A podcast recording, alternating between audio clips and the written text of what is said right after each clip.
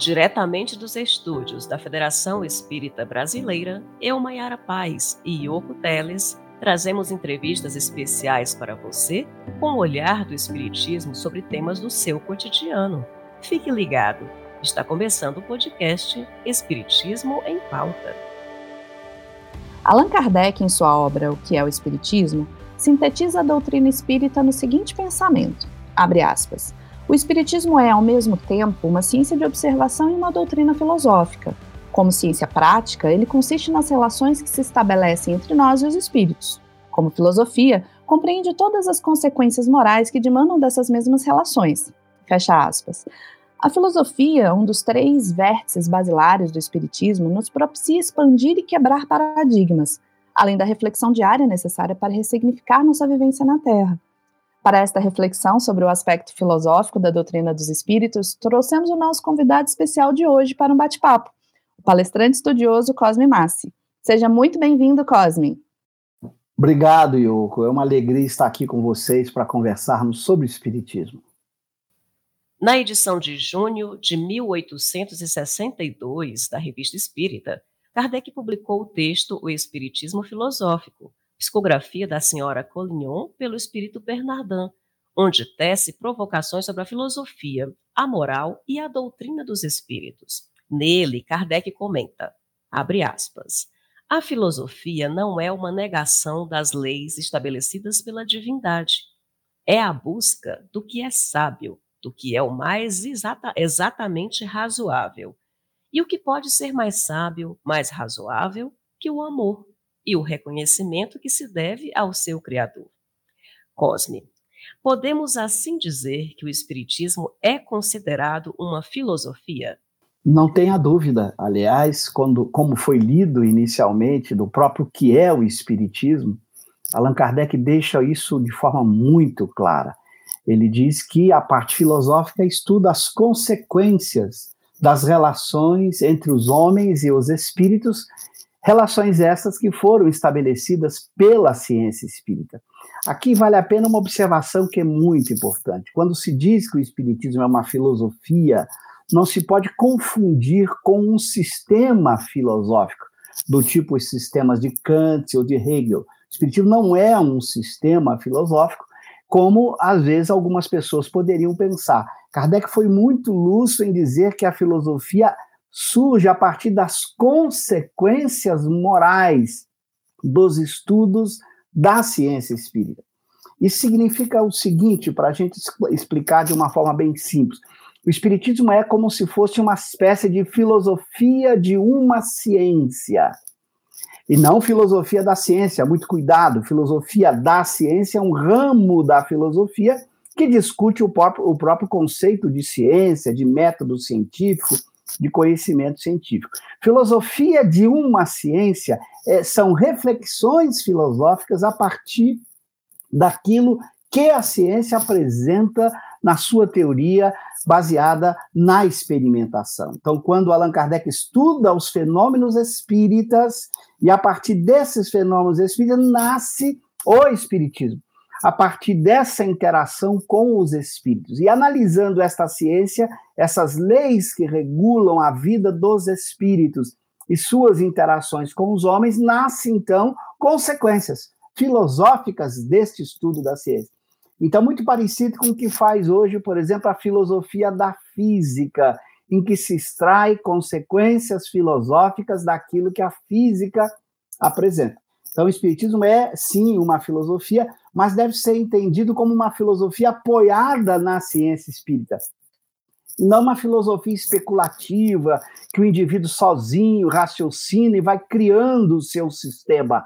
Não é isso, não é esse o sentido de filosofia, como a gente vai encontrar em Kant, em, em, em, em Hegel, em Descartes, essa reflexão racional pura e simples. Não, o Espiritismo é o uso da razão apoiada na ciência espírita. Só se pode, portanto, falar de uma filosofia espírita a partir da própria ciência espírita. Por isso, essa definição primorosa de Kardec foi lida aqui no começo, quando ele fala que são as consequências morais que surgem a partir dos estudos que a ciência espírita apresenta. Então, o Espiritismo é sim uma filosofia, mas muito mais uma filosofia de uma ciência do que propriamente um sistema filosófico. Cosme, ao longo da história da humanidade, diversas teorias foram formuladas para descobrir ou indicar um caminho para o homem a partir do pensamento filosófico, como você apresentou para a gente agora, né? Entende-se como filosofia a busca por compreender as vicissitudes da alma, sua natureza, suas faculdades, enfim, sua origem e seu destino. Então, nesse sentido, como a filosofia espírita contribui para a formação do homem de bem? Veja, quando nós falamos um homem de bem, pressupõe que este bem seja aquilo que corresponde às leis naturais. Então, comportar-se como um homem de bem é comportar-se segundo leis naturais. E aí está uma diferença muito importante entre a chamada moral ou ética espírita e a moral ou ética de muitas doutrinas, sejam elas religiosas ou filosóficas. Se nós olharmos, por exemplo, a moral do Novo Testamento apresentada por Jesus, ela foi apresentada com a autoridade do próprio Cristo. Ela está apoiada na autoridade de uma pessoa. Se nós olharmos os sistemas morais que vêm desde a Grécia Antiga, de Platão, de Aristóteles, eles também estão apoiados numa pessoa que apresentou seu pensamento, seus argumentos. O Espiritismo não é assim que a moral espírita surgiu. Ela foi apoiada na ciência espírita. A partir do momento em que o, o, os espíritos se manifestaram, o fenômeno espírita se colocou, e Kardec e os espíritos deram a explicação desses fenômenos, foi possível extrair uma ética que regula a conduta dos espíritos encarnados, os homens, e dos próprios espíritos fora do corpo. Então, essa ética surgiu da ciência espírita. Então, ela tem um apoio nas leis naturais e não na autoridade, que é muito diferente, porque você pode duvidar da autoridade de um livro ou da autoridade dessa ou daquela pessoa. Você pode apresentar uma outra proposta. Já com o Espiritismo, não. A ética ou a moral espírita nasce a partir daquilo que representa a vida após a morte verdadeiramente. Então, por exemplo, para você saber que a, a, virtude, a caridade é fundamental para a felicidade da alma após a morte, você não precisa acreditar nisso, você pode conversar com os espíritos que estão vivendo no mundo espiritual e eles vão relatar os efeitos quando você vive a lei de amor e caridade e os efeitos quando você não pratica a lei de amor e caridade. Então, são leis naturais que regulam a própria felicidade do espírito. Então, não está apoiado numa autoridade, está apoiado em fatos sobre a vida do próprio espírito. Com isso, o homem de bem que estuda o espiritismo vai encontrar um suporte racional muito forte para continuar vivendo a lei de amor e caridade, para continuar sendo homem de bem, porque ele sabe que isso tem um apoio agora nos fatos que os espíritos relatam. Então não é uma questão de autoridade, é muito mais que autoridade, é o suporte, o apoio na lei natural. Então Kardec vai numa obra admirável, Viagem Espírita, em 1862, no seu diálogo terceiro, aí eu recomendo aqueles que querem aprofundar a temática, ele vai falar a importância da caridade, como esta lei que vai fazer as transformações sociais. Mas ele vai dizer que a caridade tem que ser apoiada numa crença sólida, porque senão as pessoas não vão praticar a caridade. Imagina você falar para um materialista que acredita que a vida acaba com a morte, para ele praticar a caridade, renunciar a benefício dos outros, amar ao próximo desinteressadamente, fazer o bem, ele, ele não vai ter uma razão para isso. Agora, no momento em que você tem uma crença sólida que prova que a vida continua, que tudo aquilo que a gente vive e faz tem consequências, seja na vida após a morte, seja em encarnações futuras, o homem vai pensar duas vezes. Vai perceber que não se trata de uma proposta moral de autoridade, se trata de uma lei científica, uma lei moral logicamente dedutível de leis científicas. Então ele vai pensar duas vezes, porque ele sabe que ele não vai escapar dessa lei natural. Então ele vai fazer todo o esforço para vencer a si próprio, porque ele sabe e não apenas imagina que ao fazer isso ele estará construindo um mundo melhor. Então o homem de bem passa a ter um argumento muito importante para ser homem de bem e se esforçar permanentemente para a prática da lei do amor e de caridade, já que essa lei agora tem um fundamento na ciência espírita e não apenas na autoridade, ok? Estudo, caridade, eu fui anotando aqui, Cosme, leis naturais, ciência, excelente explanação. Estou aprendendo muito, viu? Cosme, na obra O que é o Espiritismo, Kardec nos aponta que somente após a percepção e a observação da fenomenologia das mesas girantes que foi possível introduzir, né, de forma metodológica, a doutrina filosófica e a ciência como as ferramentas para compreensão e aprofundamento né, do pensamento espírita. Segue-se o comentário, a gente traz aqui para o ouvinte, abrindo aspas. Há duas coisas no Espiritismo: a parte experimental das manifestações e a doutrina filosófica. Fecha aspas. Pensando então, Cosme, no tríplice aspecto da doutrina, da doutrina, como a ciência, a filosofia e a religião se conectam. Veja, Allan Kardec responde à sua questão de forma admirável na Revista Espírita de dezembro de 1868, num artigo extraordinário que ele trata lá sobre a comunhão de pensamentos. Ele vai tratar a questão sobre o uso da palavra religião ao espiritismo.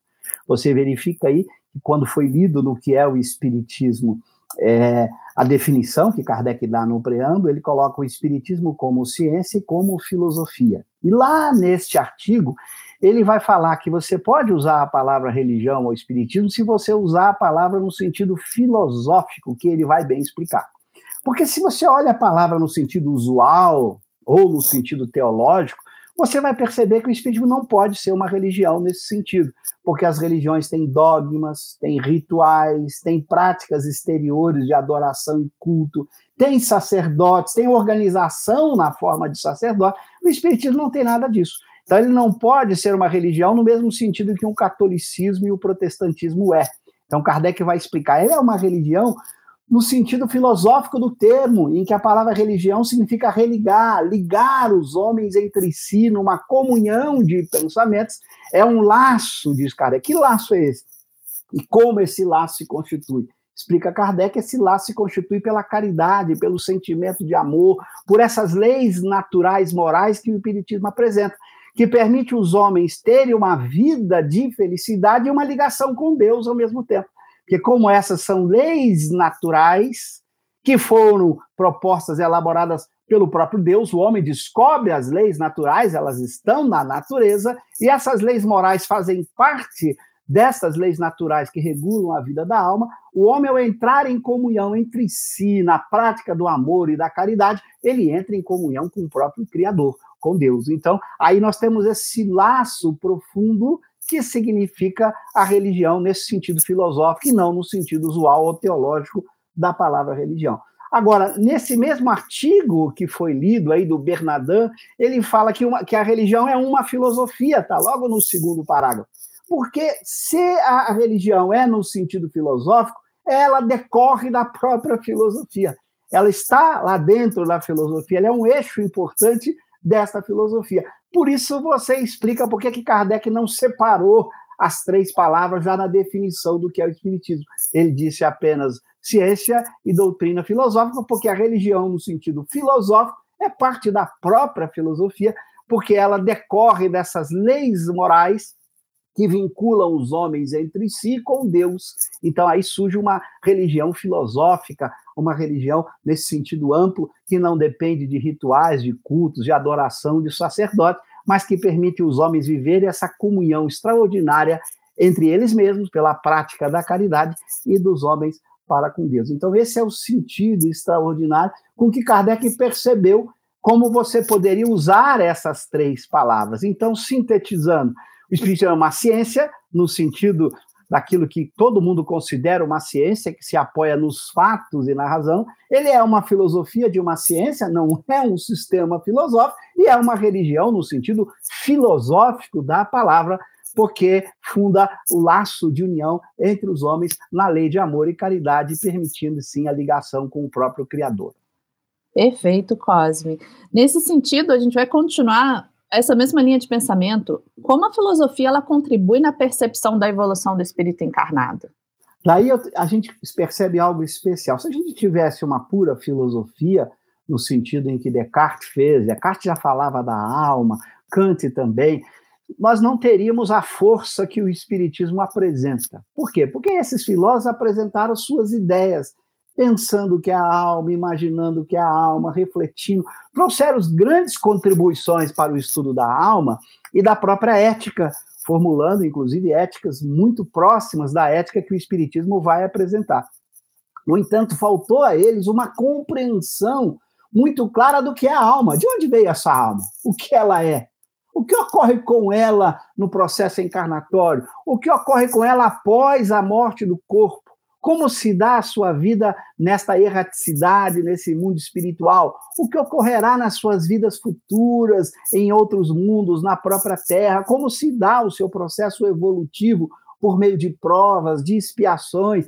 Ou seja, só o Espiritismo, uma vez que demonstrou a existência da alma a partir dos fenômenos e pôde fazer com que as próprias almas explicassem como se dá o seu processo evolutivo. Então, não foi uma hipótese que Kardec criou, ele não inventou o processo evolutivo dos espíritos, os próprios espíritos puderam, então, dizer de que maneira se dá a sua evolução e a importância das leis morais nesse processo evolutivo. Então, só o Espiritismo, e nunca antes do Espiritismo, se explicou exatamente o que é a alma, de onde ela veio, o que ocorre com ela, para onde ela vai e como se dá o seu processo evolutivo. Então, esse é um diferencial muito importante, não é a especulação de um homem inventando o que acontece após a morte do corpo. Não, são fatos apoiados nas, nos próprios textos que os espíritos colocaram. Então, para citar um exemplo para aqueles que estão nos ouvindo, isso ficar mais concreto para Kardec não vai dizer e inventar o que ocorre com os suicidas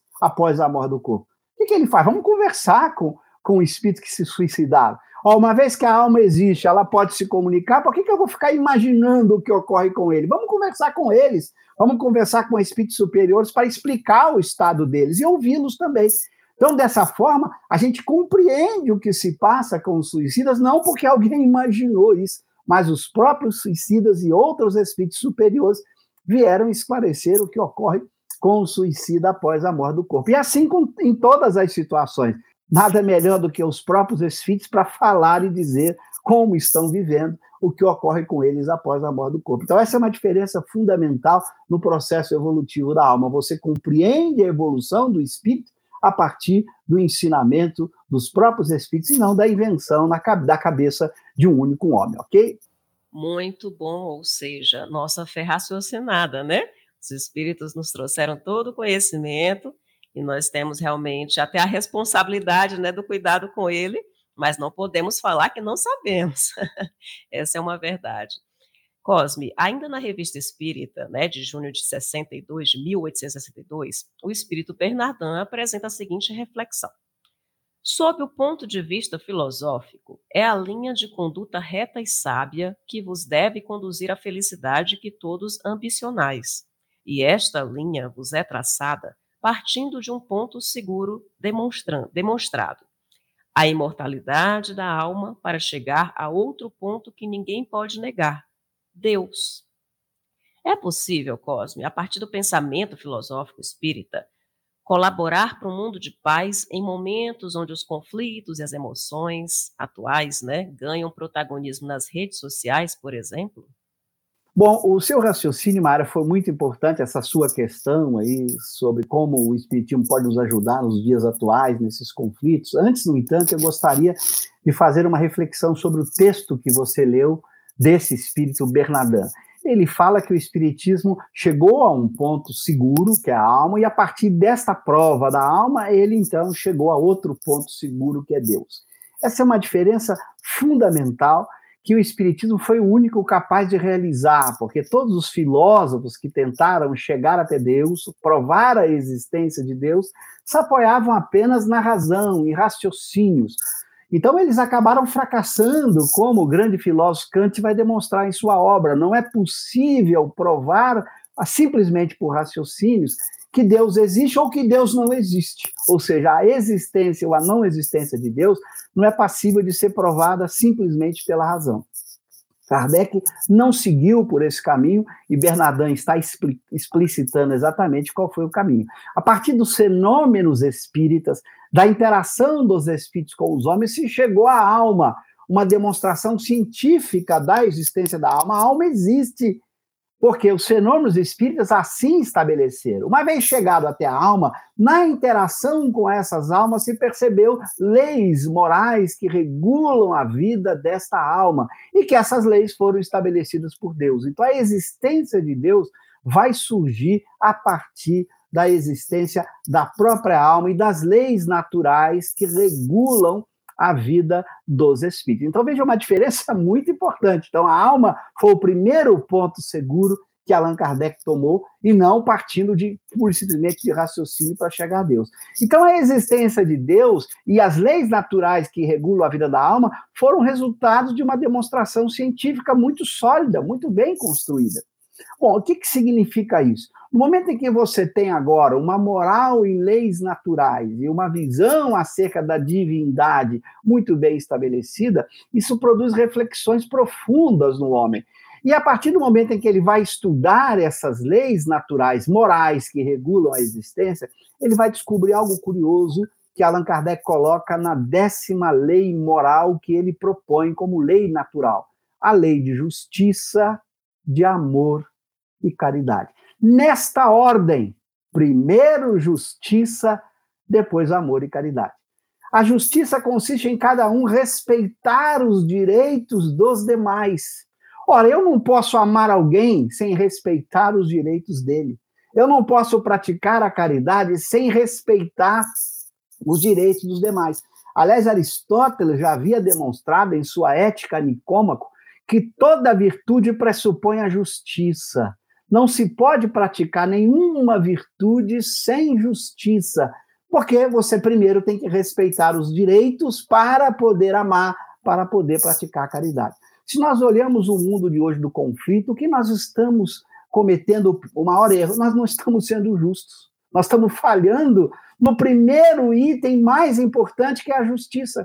A gente não está respeitando os direitos dos outros a gente está se considerando como tendo mais direitos que as outras pessoas. Isso explica os conflitos. Aliás, a guerra decorre da, da, da, de não praticarmos a justiça. Você pode olhar, todas as guerras significam não respeito aos direitos dos demais.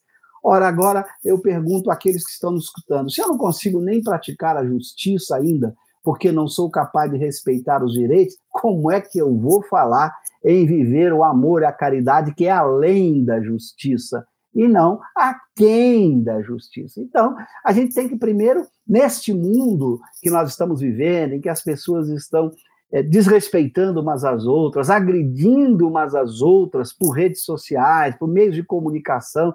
Você não pode ter uma ideia diferente, uma proposta diferente, que a pessoa vem te atacando pessoalmente a discussão de ideias saiu do plano racional, do diálogo respeitoso, da, da argumentação e foi para o plano da agressão pessoal, da ofensa, da injúria, tudo isso produzindo os conflitos, seja no interior da família, da sociedade ou entre nações. Conflitos que decorrem de não praticarmos a primeira parte da décima lei, que é a lei de justiça, amor e caridade, a justiça eu estou esquecendo de ser justo. E é muito curioso, tem pessoas que falam em amor, em caridade, desrespeitando os direitos das outras pessoas. Isso é uma contradição. Não se pode falar em amor e caridade sem justiça. Então, que a gente possa estudar essa décima lei, aqueles que nos acompanham e quem e tenham interesse aí pelo Espiritismo, mergulhem nesse décima lei moral que se encontra na obra admirável Livro dos Espíritos, vai ver Kardec explicando Primeiro a justiça, depois o amor e a caridade, nos ensinando a respeitar os direitos dos outros, em primeiro lugar, para que possamos aprender a amá-los, a tratá-los com caridade, a viver num clima de paz. Sem esse amor e caridade, vai dizer Kardec nesse texto que eu citei da Viagem Espírita de 1862, nesse diálogo terceiro, só a vivência do amor e da caridade vai produzir uma sociedade verdadeiramente equilibrada, feliz e de paz. Não esperemos soluções miraculosas, que alguém vai chegar de cima para baixo e vai mudar o mundo, vai transformar tudo por meio de leis. Não é assim o caminho. Nós só vamos mudar o mundo quando nós mudarmos o nosso próprio mundo interior, quando a gente viver essa lei de justiça, de amor e caridade, é que a gente vai ser capaz de construir um mundo melhor. Porque quem decide, quem escolhe são as pessoas. As pessoas é que fazem leis, as pessoas é que vivem as leis, as pessoas é que praticam as leis. Se elas não introjetarem em si esse sentimento de justiça, de amor e caridade, vai ser impossível a construção de um mundo melhor. Então nós convidamos a todos aí que nos assistem nesse programa tão importante aí promovido pela Federação Espírita Brasileira, em que a gente tem condição de mostrar o que é esse espiritismo e de que maneira o espiritismo pode contribuir para um mundo melhor. E a maneira é simples, cada um buscando viver este pensamento espírita. Não adianta estudar espiritismo, conhecer espiritismo, aprofundar espiritismo se a gente não bota em prática essas leis morais, porque somente a prática dessas leis, que são individuais, cada um praticando por si, é que o mundo se transformará no mundo melhor. E nós teremos uma rede social em que as pessoas interagem para aprender, para serem úteis, respeitando umas às outras, evitando tantos conflitos que começam às vezes no interior de uma pequena comunidade e se espalham para o mundo porque a gente está esquecendo, primeiramente, de ser justo, depois de praticar o amor e a caridade. Obrigada, Cosme. Mais uma vez, Cosme, agradecemos a sua disponibilidade em participar do nosso bate-papo. Foi muito, muito rico, muito, principalmente para mim, eu, eu, vou dizer em particular, né?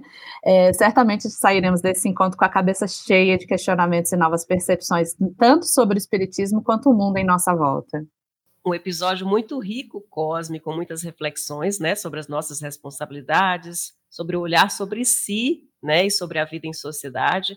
Realmente muito bom. Saiba que nós lhe convidaremos muitas outras vezes, porque assim como Yoko, realmente eu acho que foi uma manhã de muito aprendizado para mim também e para os nossos ouvintes. Então, nossa gratidão por ter aceito esse convite. Obrigado aí, Maiara, obrigado, Yoko, obrigado a todos vocês e parabéns pelo trabalho aí, parabéns à Federação pela iniciativa de divulgar o Espiritismo para o mundo de todas as formas possíveis, né? Que é o compromisso de todos nós que amamos o Espiritismo, né? Levar o Espiritismo para o mundo de todas as formas, vídeo, áudios, todos os meios de comunicação, internet, porque a, maior, a melhor coisa que podemos fazer é divulgar aquilo que a gente sabe que faz tão bem para a gente, né? Se fez tão bem para a gente certamente vai fazer muito bem para todo mundo. Então, parabéns a vocês, parabéns aí à Federação Espírita pela iniciativa. Estou aqui à disposição quando precisar. Será um prazer a gente estar junto, ok? Obrigada, Cosme. Nós agradecemos também a todos os ouvintes por estarem conosco. Continuem nos acompanhando. E caso desejem enviar sugestões de temas ou falar diretamente com a gente, basta mandar um e-mail para comunicacão.febnet.org.br. Até o nosso próximo encontro. E se você gostou do podcast Espiritismo em Pauta, não esqueça de nos seguir no seu agregador de áudio. Procure por FEB Podcast ou Federação Espírita Brasileira. Até a próxima! Até lá! Este podcast é uma produção da Federação Espírita Brasileira e pode ser ouvido no febpodcast.com. Espiritismo em Pauta, o olhar do Espiritismo sobre temas do seu cotidiano.